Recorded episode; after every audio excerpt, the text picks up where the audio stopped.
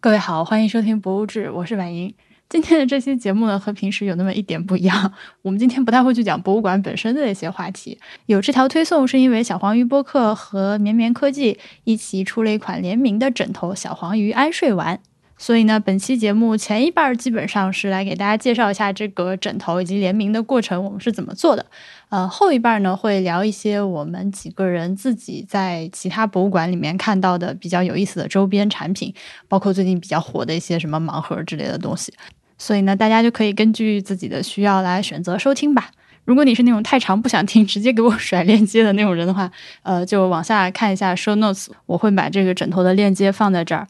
顺便说一句，买这款联名的枕头呢，是可以得到一个月的博物志会员资格的。呃，通过包装里面的二维码扫码就可以获得。以及下单之前，大家可以先找客服报“小黄鱼”这三个字，就可以领一张三十块钱的额外的优惠券。那今天跟我一块录音的呢，就是来自绵绵的两位朋友热米和 Alex。呃，大家好，我是绵绵智能科技的产品总监，呃，瑞米，呃，就是群里面那个热米。坐在我旁边的是我们的设计总监 Alex，Alex 可以跟大家打个招呼。嗯，大家好。也，你们公司的全称是这样对吗？绵绵智能科技有限公司，因为我们最早的时候是以呃科技作为这个切入点的，嗯，自诩为一个科技公司嘛，因为我们做的是睡眠监测的一个硬件。那后来我们发现说这个生意好像并不是特别成功。然后我们就开始转型做 to C 的产品，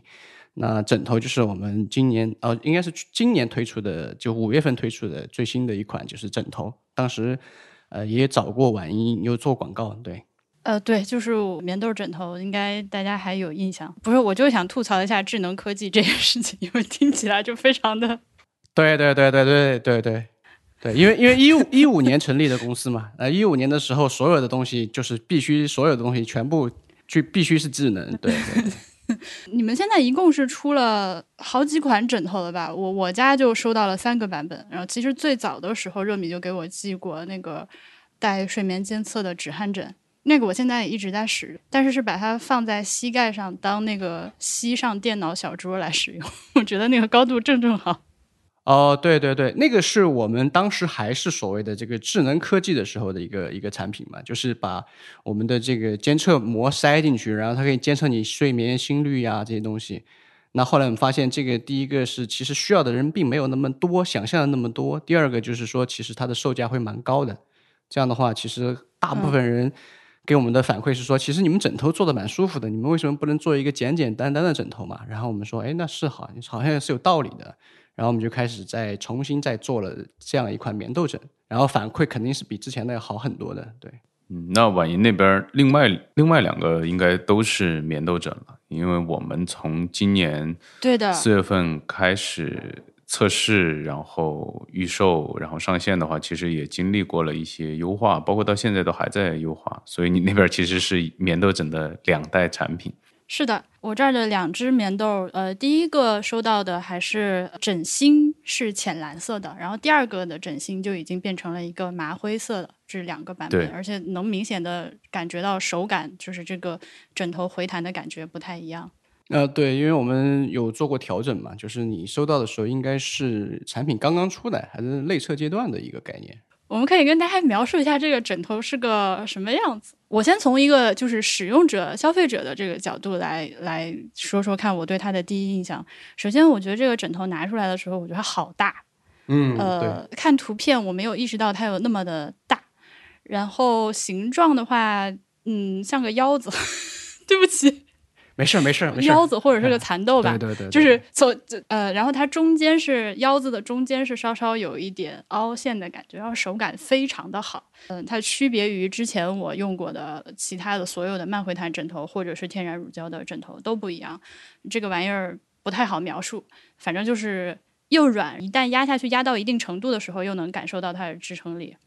然后我另外最喜欢这个枕头的一个 feature 是枕套。因为它的枕套其实是有点类似床笠的那种东西，它整个裹上去，然后下面有一个松紧带儿，裹上之后枕头就特别的平整，一点的那个褶皱也没有，然后拆下来也特容易。这个是这个是我的感觉。那我也想请 Alex 说一下，你是从一个设计者的角度，你是怎么样去看这个枕头？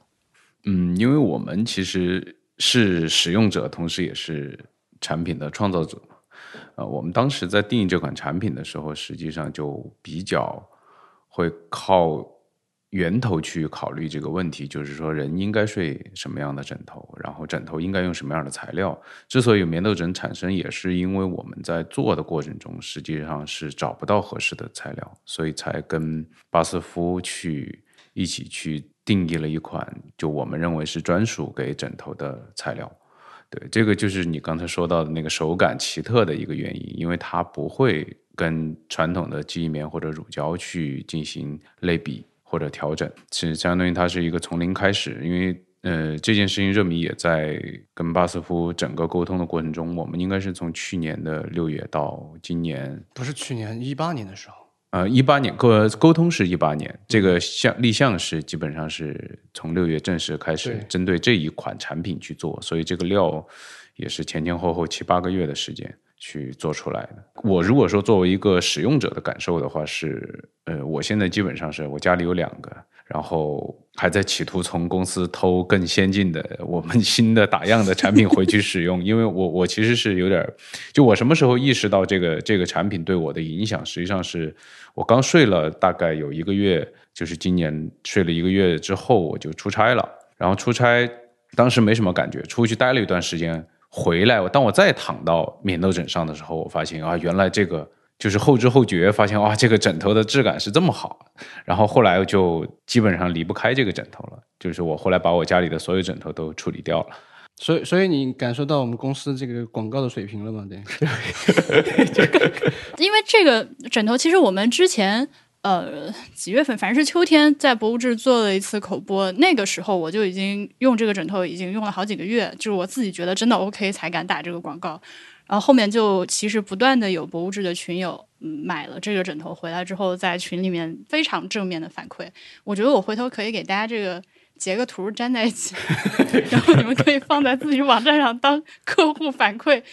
那我在往下说之前，刚刚提到了 Alex 提到的巴斯夫，要不要跟大家简单说一下这是个啥公司？对，那巴斯夫其实呃好多普通的用户是不了解的。因为它在欧洲和日本、美国是比较出名的，它应该是全世界最大的创新化工原料供应商，是最上游的原料厂商。它应该今年是两百年，差不多吧的历史。对对对，啊，今年进中国是一百年。所以其实我们呃经常会聊到，就是说我们身边其实如果你仔细去留意或者去发掘的话，你会发现我们生活里边能够摸到的、用到的东西，几乎一大半都跟巴斯夫有一些关系。比如呢？嗯，比如你的苹果手机，然后你可能用的某一些品牌的化妆品，然后你坐的椅子，甚至鞋，对对，甚至是你吃的肉，它可能饲养的时候用的都是巴斯夫的。就是饲料或者农作物，对，因为它是一个非常上游的公司嘛，就是原料的原料，所以呃，很多就是，所以一般的消费者是不会直接接触到的。对对对，但是他们有在呃，大概是二十多年前有过一个广告片，广告片然后拍的内容就特别奇怪，就是一群外国小孩儿，然后非常美好的生活，然后就突然最后出现个 logo 巴斯夫，然后我当时看见之后，我就感觉这些公司是个大公司，但是是干嘛的，就是永远是不知道的，就这种公司就是这样，对对对。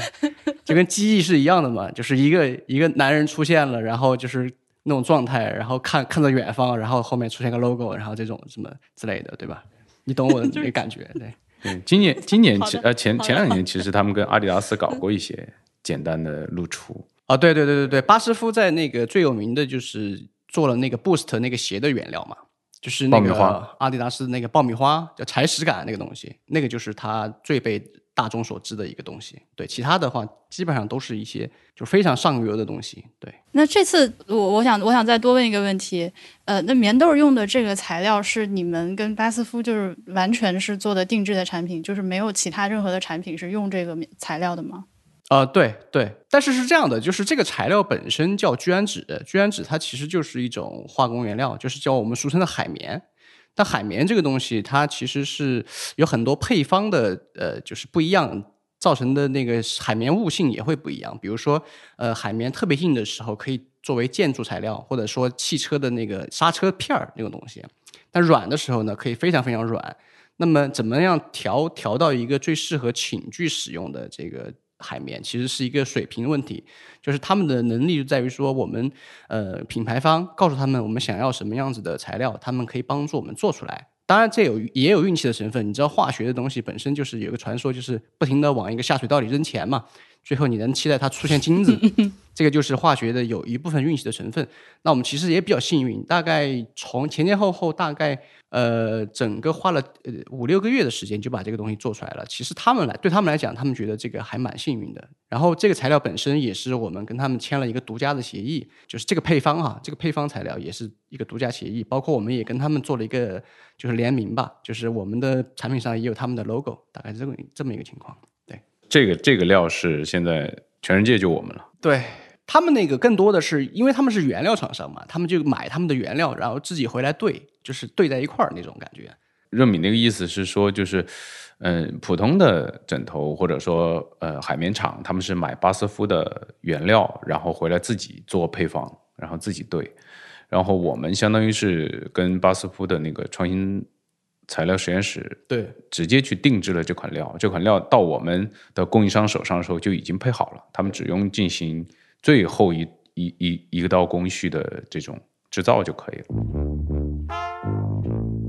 这里是剪辑中的婉莹，我来打个岔。剪的时候我发现我们完全没有提这个枕头的缺点，这样好像也不太好。因为虽然棉豆枕在目前已经买过的朋友中得到了几乎一致的好评。但是这些朋友在好评之余呢，也提出了一些问题，比如说这个枕套用了一段时间之后会有一点起球，以及枕头刚刚收到手的时候打开会有一个化工感的气味，所以我决定现在给热米打个电话，让他来解释一下这件事情。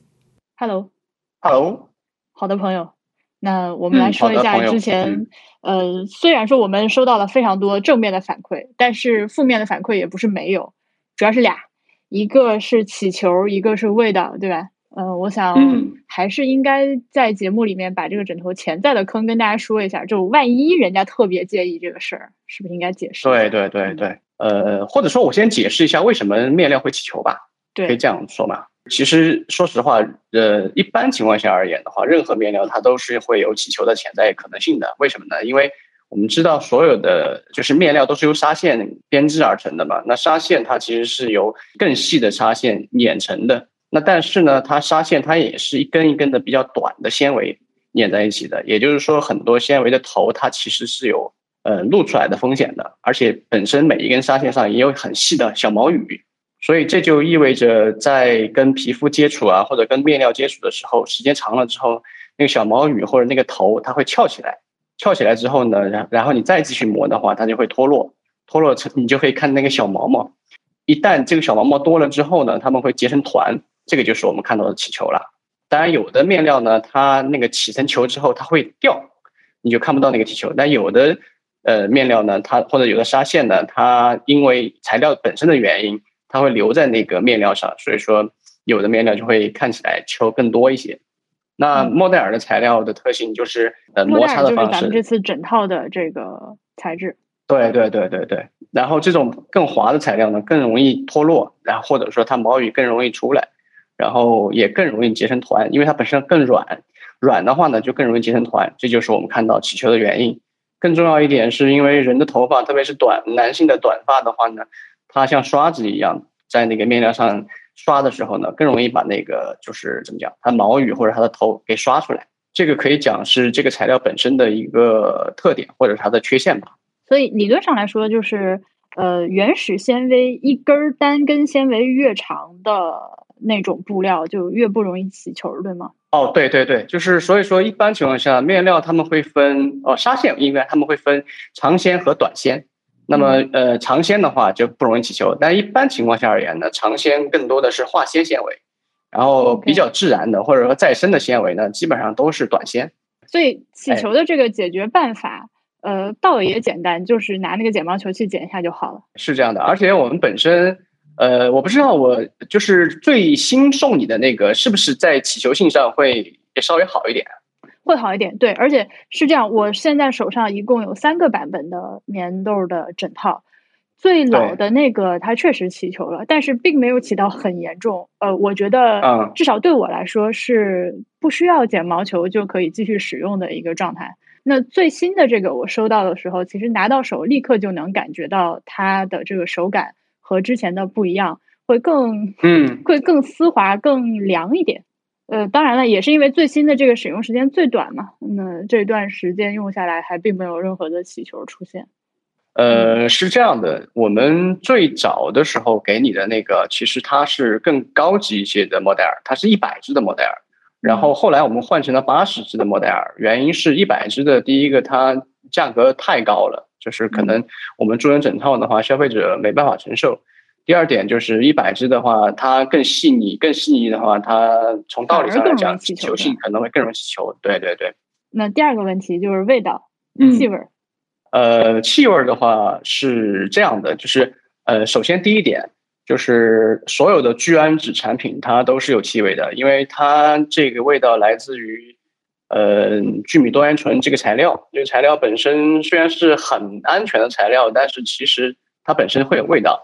然后这种味道呢，对于香味师来讲的话，它其实是属于叫粉香型的一种香味。但是由于就是你知道，就是气味聚集的时候，它可能会给人的感觉不太一样。就是浓度太高的时候呢，他就会觉得，哎呀，这个味道让人不愉不愉悦，或者说不适感就会出来。我们因为在那个就生产过程之中，呃仓呃仓储过程之中和那个运输过程之中，其实是相对密闭的环境嘛，所以说你打开的时候就会觉得那个味道特别浓。呃，因为我自己作为这个好几个棉豆枕的用户，在气味这件事情上。第一支我记得我收到的时候，当时打开我真的是有一点接受不了，但后面就没有了。对，啊，第一个是是，第一支我看你看视频了，就就快晕倒那种感觉。对，它不是一个，对，就像你说的，它不是一个，它闻起来其实是有一点香的。呃，我甚至在博物志群里面看到有一位同学反馈说他很喜欢这个味道。我怀疑他就是那种爱闻汽油味的人，因为这个味道的话，它是会消散的嘛。然后那个时候我第一次寄给你的时候，那个时候应该是呃冬天对吧？还是比较冷的时候。然后它的挥发性可能会弱一些，因为气温的原因。嗯啊，然后因为它本身香味总是会流逝的。嗯，总之我们就是觉得应该本着一个比较负责任的态度跟大家提一下，这个枕头拿出来之后。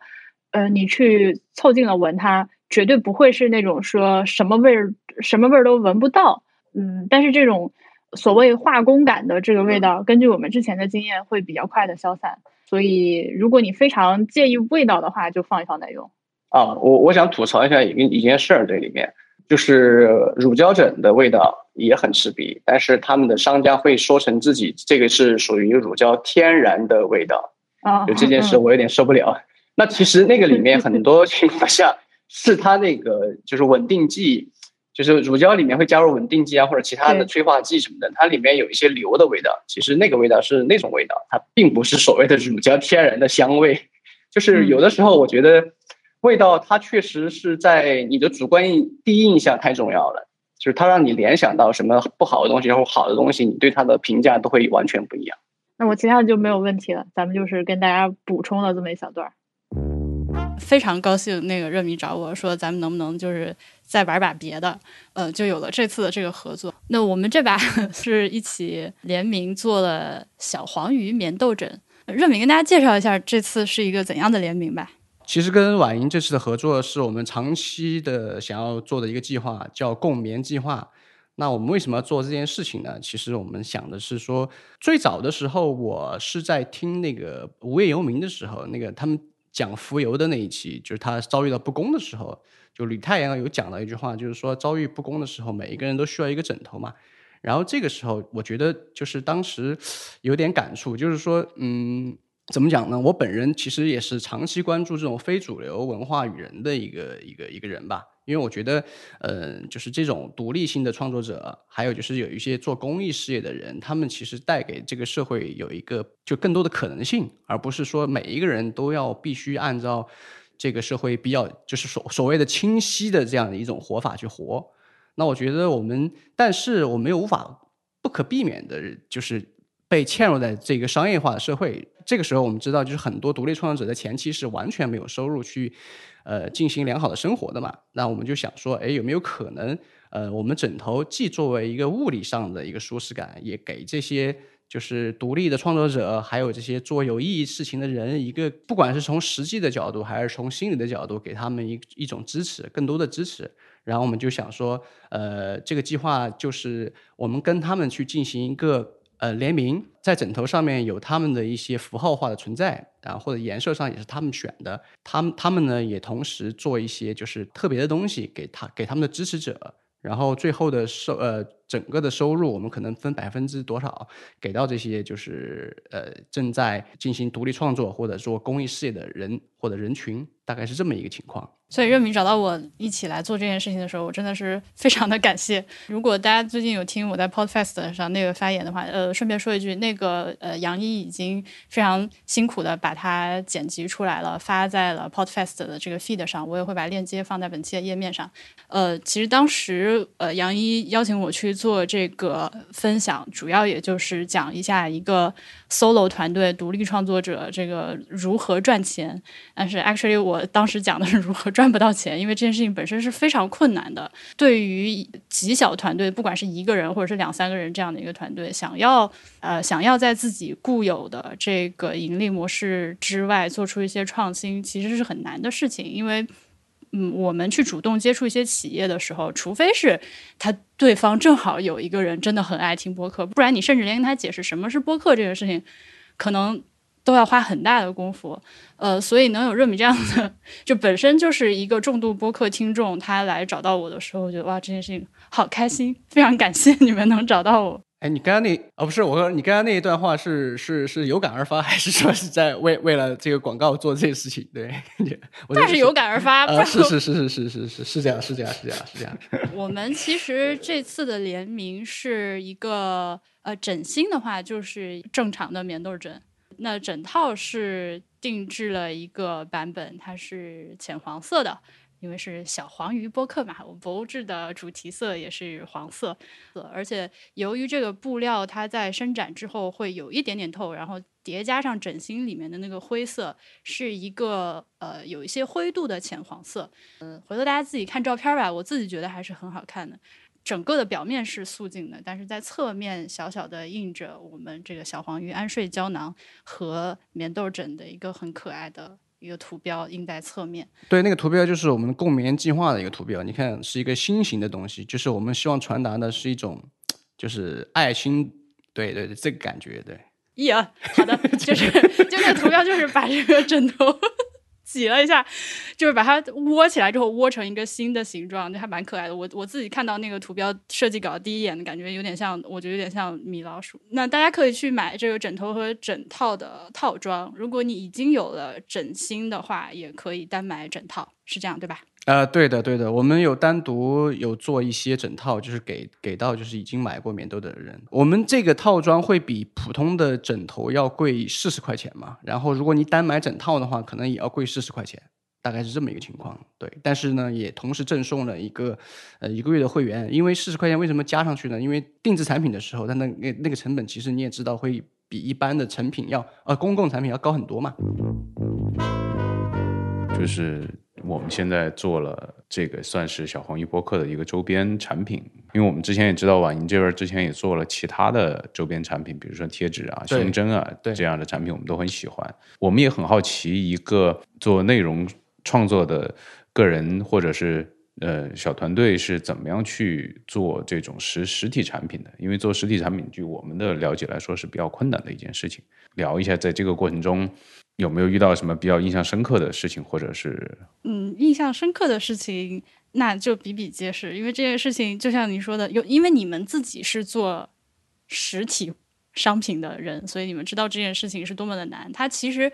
做播客的人，有如果是之前完全没有接受过任何和制造业、零售业相关的这个经验和知识的话，其实。当一个 podcast 决定要开始做周边的时候，他是两眼一摸黑的，他根本不知道这件事情从哪里开始。可能最呃，我觉得作为一个一般人吧，可能大家最容易想到的途径，真的就是去搜淘宝上的供应，就是那些。定制徽章、定制贴纸、定制 T 恤之类这样的东西。但是呢，嗯，但凡是涉及到定制，它都会有一个起订量。可能我看得上的，因为而且而且我们几个人又比较龟毛，就对这个东西的质感要求非常的高。那我想，比如说我要做一个帆布袋的话，呃，至少得是达到什么什么样的一个水平。我买了好多各种厂商的帆布袋回来看，然后都觉得不行。而这些我觉得不行的袋子已经是好几万的起订量了，所以最后其实根本就做不成，就只能做一些非常小的团队，相对来说比较可控的，像徽章、贴纸。呃，这样的东西，如果说如果说不是因为那个热米找到我的话，就像枕头、枕套这种东西，就凭这个迷你小团队的水平，是根本不可能把这件事情做出来的，就是门儿都摸不着。那中间也踩过非常多的坑啊。首先，他愿意接这种小单子的这种小的厂家和店家，呃，虽然这么说，但是但是实际实际情况就是，他可能不是一个说技术和水平多么好的。一个厂家，嗯，他如果自己的那个产能非常的大，然后呃水平工艺都非很好的话，他可能直接就去接大单子，所以他会愿意接这个小单子，本身就不是说最好的那批那个厂家。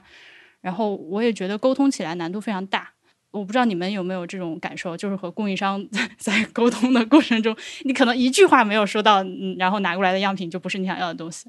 啊，对，这个是深有感触的，就是。就是一旦进入实体制造业的话，你会发现物理的世界实在是太强大了，你知道吗？就是任何一个微小的事情没有说到的时候，做出来的就会让你崩溃。就是这个事儿，就是制造业难度就是往往被低估的地方，它里面牵扯的人事物实在是太复杂了。然后每一个人的想法也不一样。然后如果说你没有对这个事儿有足够认知的话，你会觉得那就是告诉别人怎么怎么做这件事情就完了。其实他是要要求一个团队或这个人对于整个这个供应链有一个完全性的把控的，你才可以做得非常好。所以他那要牵扯到精力啊、财力啊、物力啊都是非常就是比想象的大得多得多。所以这个也是我们最早的时候也没有意识到这一点，后来踩过了很多坑之后，才慢慢意识到这一点。对，啊，对，之前我们也也就是我们自己的公众号也在写一些文章嘛，就是我们公司最大的特点就是，因为 Remy 这边是负责实体产品的，就是设计啊，包括制造这块工作的，所以他基本上的出勤率。是非常低的。我们之前也也也跟人开玩笑，就说我们公司产品设计师的出勤率只有百分之五十，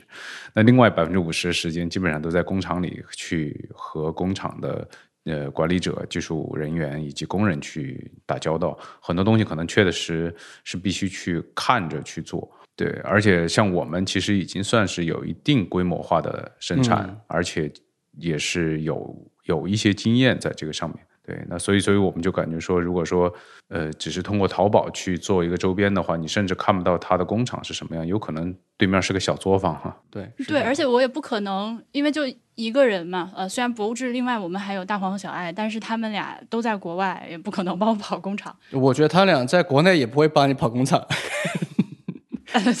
是是的啦，就就我不可能做到在那个更播客的同时自己去盯工厂，这个不可能，所以就真的是运气的成分非常的多。呃，我记得之前做了一批那个呃三周年的时候的徽章，呃，我觉得我跟他说的很清楚了啊，就是这个这个徽章尺寸多大，对吧？然后我后面想要两根那个针，因为呃它是一个长条的徽章，你就只有两根针，这样就是钉在东西上才不会旋转。对。结果他给我寄过来的呢是那种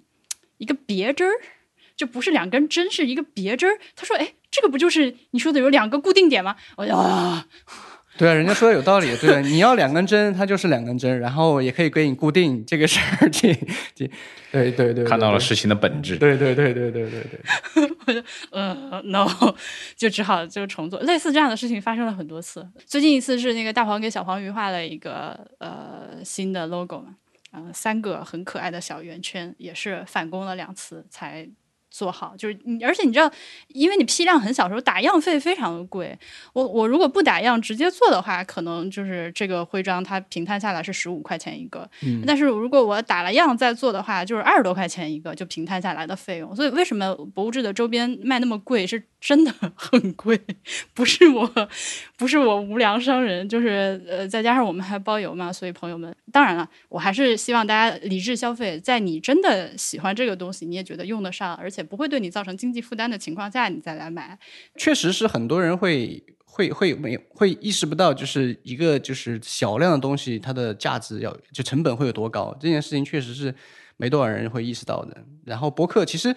呃，你们做这种，说实话，你们做这种周边，其实真的并不是想要赚钱嘛，因为量确实太少了。我觉得更多的是想给观众跟观众之间的距离拉拉近一些。对，因为其实大家经常会，你也在群里面，你会看到大家会来催，说能不能再出一波什么什么周边，就是还是会想要一种实体的小信物的感觉，我是这么觉得的。那个我听另外一个播客特别好玩，Anyway FM，他们是几个设计师嘛。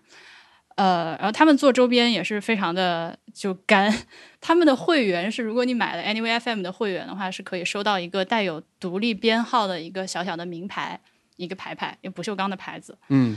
然后他们也是做做做完了之后呢，发现这个牌子的质感没有达到他们的要求，就是正面还好，挺光滑，但背面有点糙，那个棱有点糙。然后这群人就自己在家拿砂纸大磨，一个一个磨，真的是会搞成这样。就你如果对自己做的东西有点追求的话，就会变成就事情就会做成这样，就就说起来就非常的搞笑。包括博物志之前做的一些袋子，我想我们的听众也知道，就真的是我亲手工做的，每一个都。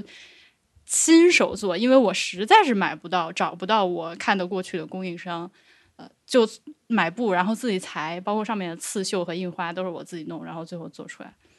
就是一种自杀式的周边生产。然后还卖的特别便宜，我觉得，对吧？呃，对，就是你考虑到我付出的这个成本的话是非常便宜的，但这件事情我可能以后都不会再做了，就真的是太太自杀了。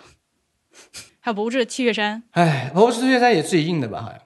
对，T 恤衫是我其实也试过很多那种定制的厂家嘛，但是我觉得要不然是它那个棉质本身就布料本身不够好，要不然是版型不够好，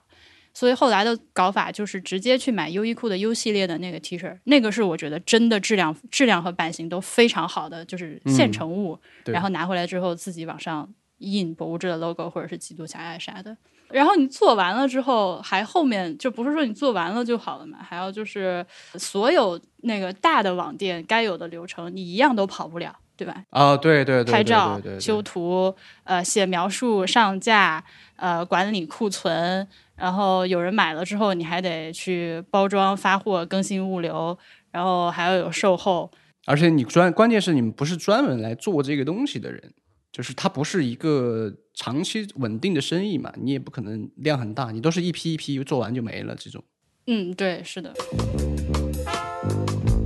你看到这个，其实就让我想到一些博物馆的周边。你看，还是三炮拐了回来。呃，最近我就看到了一个最。吸引我眼光的是湖南省博和茶颜悦色搞的一个联名周边，它是一个奶茶卡，好像是。啊 哦，我说我查了半天查不到，原来就是这张卡是吧？对吧？啊啊，好吧好吧。我第一次去湖南省博的时候，看到他们那个汉代漆器上面的小狸猫那一系列形象的时候。这个我们听众之前肯定听我在节目里说过，就我看到它的时候，我就想，这个一会儿去商店绝对有周边，这么可爱的东西，如果不做成周边，天理难容。然后我去商店就没有，就好生气，因为那个狸猫真的太可爱了。这块儿我们我们倒是可以说一下，因为我们最早有过就是跟那个也是算是博物馆的人嘛，水立方是吗？不是做京剧那个啊啊啊啊！对，就是后来我们就是跟这些里面做礼品的部门所接触的时候，我们发现一个问题就是。他们的思维和我们就外界作为观众的想法是完全不一样的。他们其实更多的这种这种单位，你也知道，就办公公共性呃叫公家性质的嘛。其实他们就是不想要多事儿。就是当时我们给他们的很多建议，比如说我们有很多想法的时候，他们他们会说这个想法太复杂了，我们会造成我们这个工作人员的工作负担的。就是那因为那个那个那个博物馆应该就是给老外看的嘛，然后就是他们说要只给，就是你要把这些符号化、符号性的东西要非常非常简单的，就比如说你就一个马克杯上提炼的，对对，马克杯上印一个脸谱，这个就就可以了，这就好了。然后如果你要更有一些创作的话，那那可能会让我们的工作人员给人介绍的时候都不知道怎么说。然后同时呢，他们其实工资也拿的不高，他也没有任何热情的去把这些事情挖掘出来去做。就我觉得这个东西更多的还是得要外部的一些机构或者一些想要做产品的人去挖掘这个东西。就像故宫这块儿，它其实也不是故宫本身的一个一个机构来做嘛，它也是外部的一些想法的人参与进去之后，才把它做成产品的嘛。也是个私人，就是大英博物馆现在不是挺火的嘛，在在线上销售，它有一个大英博物馆的 IP，然后它有个旗舰店，它就叫大英博物馆的。哦这样对，然后它把它里边的一些埃及埃及法老的那些形象有的，但是但是大英博物馆那个店里的东西，我觉得我没有一件看得上的。现在博物馆周边，就像你刚刚说的，呃，基本上就是一个把把一个图案印到一个东西上这个对搞法。对对，现在还没有特别说做得特别好，基本上现在像像故宫他们的合作方也是礼品公司。对，它是得是外部的公司来挖掘你这这么这么大一个宝库，把你这个现在的产品作为素材，把它开发成产品。那我很好奇，就是那个苏博那个紫藤种子那个这个周边，其实它我感觉苏博在这个事情上还是花了很多精力的，因为弄那个种子就很麻烦，你需要人工和专业的人去把那个种子弄出来，然后还要把它进行可以产品化的这种制作，对吧？对我觉得这件事情他们还是很有突破性的。所以要真的是要看缘分，要靠抢的。苏博，我记得我几年前第一次去的时候，看到他们那个商店，呃，就觉得非常的好。但是呃，总的来说还是把一个图案印到一个东西上的这样一个思路。在这样的情况下，这个紫藤种子就显得尤其的不一般，独特，因为它确实是因为苏州博物馆里面是有一棵文征明手植的紫藤的，然后现在依然是开的非常的茂密。那个小院子，大家去苏州博物馆的时候千万不要错过，因为紫藤它每年都会开花完了之后会留下小种子，苏州博物馆就会把这个种子收集起来做小包装，然后你可以买，买了之后回家种，就等于说是。文征明亲侄紫藤的这个二代目，就你知道，就对于 他粉丝来说，这是一件我我觉得真的是就是激动到哭的一种一种感觉，这这太会太会玩了，我非常非常喜欢嗯苏博的这树周这棵边树应该几百年了吧？哎，等一下，我来看一下文征明具体生活的年代。他的生活年代是一四一四七零到一五五九，五六百年对，但这也是对于博物馆来说是一个可遇不可求的事情，不是所有的博物馆都有这都样的一个条件。然后，呃，这两天我看好几好几个人艾特我了，已经，呃，群友也有，微博也有。河南省博物馆出了一个考古盲盒，嗯哦这个东西也是我个人不太能理解为什么它那么的受欢迎。那个昨天晚上八点，前天晚上八点上的线，然后上线一分钟就没有了，秒光。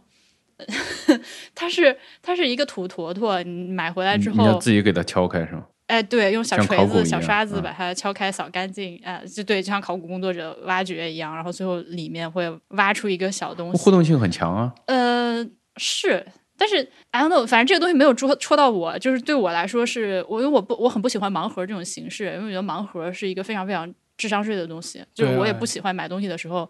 呃不能选，呃，就是随机发货是我不能接受的一件事情，所以我我很不喜欢盲盒。嗯，但是还这还是还是我个人的那个，实际上它销售的这个状况证明了是大部分有很大一部分的这个观众和博物馆的受众是很喜欢的，现在甚至有人在加价要求购这个东西。不过我觉得考古跟盲盒这个两个文化意义上就很就很贴近啊。考古就是敲盲盒啊，还挺搭的是吧？嗯，对，就是你想一个一个我们在在一个地方勘测，发现这个地方有东西，那好多考古的勘探队、好多学校学院授权过来的话，那不就是开盲盒吗？就我开这儿，你开那儿，那你开出来，你有可能什么都开不出来，然后我有可能开出一个，非常所以对所以这个东西它巧妙就巧妙在它搭上了盲盒这个概念，因为类似的产品其实很多年前就有了。嗯嗯嗯，像我知道的，比如说像西安的那个兵马俑，他们就一直很多年来一直有出售这个就是兵马俑考古体验套装之类的东西，就一样的，嗯嗯嗯就它里面是一个铜铜制的小的兵马俑，然后外面一层土，你买回去之后自己就悄悄挖出一个兵马俑，但是它没有套盲盒这个概念，就它只是说一个考古体验。对，我觉得就完全不一样，实际上反映出来的效果。对，所以火是因为盲盒最近火了。对，你们俩呢，有没有什么对博物馆的周边特别印象深刻的东西？我们好像也是，因为我我也是到一些博物馆去了之后，特爱逛商店是吧？出来也不太想买那个东西，对，就会逛，一定会逛，逛完了就基本上那对我而言，我觉得呃，博物馆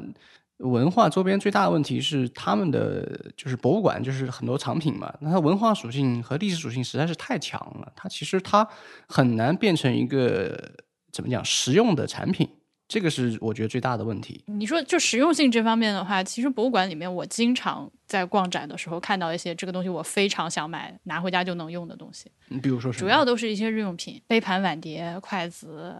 呃，小桌子、小椅子，或者是一些呃金银首饰类的，或者是玉石珠宝类的，